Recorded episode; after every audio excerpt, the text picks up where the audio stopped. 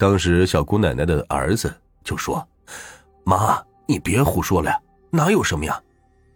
小姑奶奶一听，脸色一怒，劈头盖脸的骂了起来：“你这个不孝的东西！平时娘跟你说，你就说我是胡说。今天你舅舅来了，你还敢说我胡说？你看不到，当然不怕了。”随即又看着二爷爷，说：“哥哥呀，你是不晓得呀，妹子难活呀。”天天就被这些死掉的人和鬼来缠呢，我说给他们，他们不管，说我说鬼话。我看到鬼不说鬼话，还能说什么呢？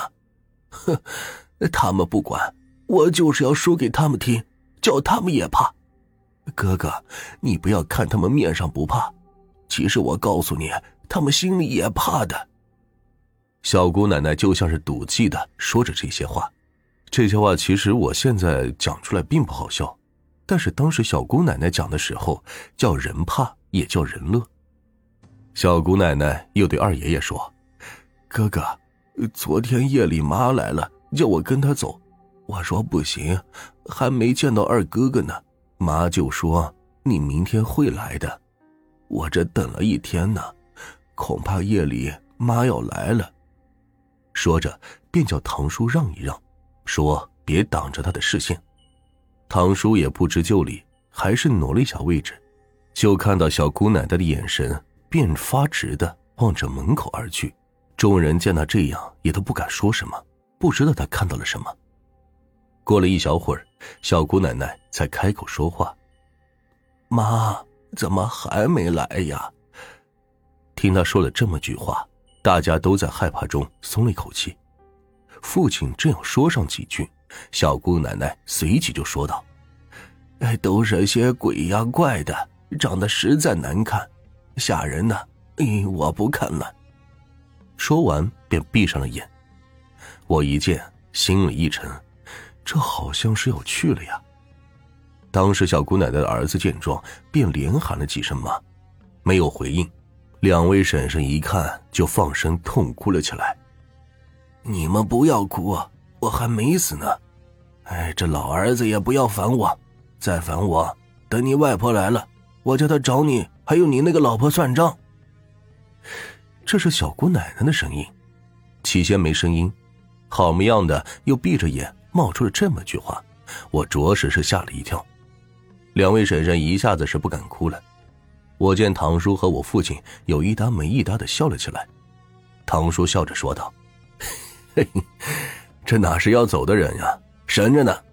你儿子骗我们来的哟！姑奶奶的儿子被他妈这话吓得是不轻，也是这老太太的情况着实怪，她那神情就整个就糊涂了。小姑奶奶手做挣扎状，说：“别拉我，我娘还没来，我不跟你们走。你们这些鬼都是骗人的鬼话。”似乎众人已经能接受了。只不过这大晚上的，这种话从一个要走的人嘴里说出来，多少还是透着股子诡异的。一直闷头抽烟的姑爷爷腾的就站起来，一把紧紧的握住姑奶奶干瘪的手，对着空气大声的骂道：“哪儿来的畜生鬼，都给老子滚！有本事冲老子来！妈了个巴子的，天天晚上来作死，再不滚，信不信老子叫你永世投不了胎！”还是那个谁谁谁，你自己要上吊的，死了这么多年了，到我家来干什么？你再不走，老子现在就把你骨灰挖出来一把撒了。姑爷爷说这话的时候，小姑奶奶已经睁开了眼，眼神里满是不舍和感激。老头子，不要骂了，他们都走了，就等我娘来接我了，你不要发火了。小姑奶奶声音不大，但是很清楚。你妈来，我也照骂。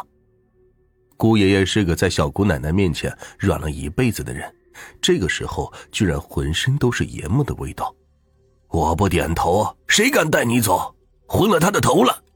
阎王老子来了也不行，我拼了这条老命也不许你走！姑爷爷梗着脖子，像是要拼命，另一只手也握住了姑奶奶。我清楚的看到姑奶奶的嘴一撇，眼角。流下了眼泪，许久开口说：“老爷子，我压了你一世，我要走了，你该高兴才对呀。我走了，就没人管你打麻将了。我这一世对你不好，对不住你呀。这说着，便哭出了声来。你对我好不好，我心里不晓得呀。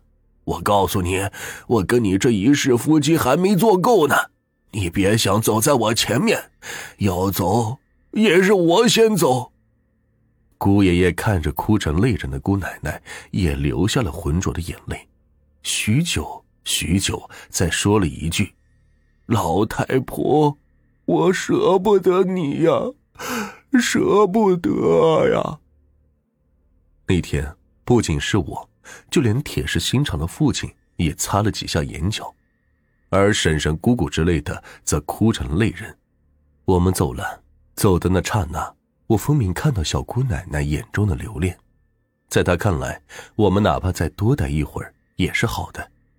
回去的路上，听大人说了不少话，让我印象最深的就是婶婶说姑奶奶的时候，说对姑爷爷那么凶，现在凶不起来了，后悔了。唐叔凶了他一句：“你懂个屁呀！”二爷爷则说：“这不是后悔，是不舍得。老夫老妻一辈子总得靠些东西把两个人牢牢的绑在一起。别看他对他凶了一辈子，实际上他也对他好了一辈子。就比如说打麻将，再怎么凶，下回他要来要钱去打麻将，他照样把钱给他，尽管嘴上还是说上两句。生老病死是自然规律，一车人心里。”都不是滋味我想倒不是真的因为小姑奶奶即将离开人世，而仅仅就因为之前他们老夫妻两个的一番分别的时候的对话。一语成谶，几年之后，小姑奶奶依然身体很健康，倒是姑爷爷说不行就不行了，果真走在了小姑奶奶的前面。那个时候我在苏州读大学，家人也没有告诉我，人走了后，父亲告诉了我一声。说姑爷爷走了，可奇怪的是，我立刻就想到了那天夜里我们去看望姑奶奶的时候，姑爷爷说的那番话，随即就想到了“一语成谶”这四个字。假期回家，听到堂叔说了一句：“说小姑父临死前都惦记着我们这边人去看看，我们一个都没去看。”我听到这话，心里就不舒服。我心想，你们为什么不知道主动的去看望一下呢？做侄子的就剩这么一个姑父了，就那么忙吗？想归想，这话我是没资格说的。在家我说给父亲听，父亲听了不说话，他心里也有气。零八年爷爷在病床上，一直到去世；零九年奶奶查出骨癌，一直到去世，那边一个过来看的人都没有。我知道这个事，所以。也没有在姑爷爷的事情上对父亲多说什么。时间到了一二年冬天，小姑奶奶再次生病，这次是不行了，没过多久就走了。她女儿，也就是我姑姑说，老太太其实还能多挨上一段日子，但是她不想了，深深的几天不吃不喝，愣是走了。临走时什么都没交代，就说了句：“我要去找老头子了。”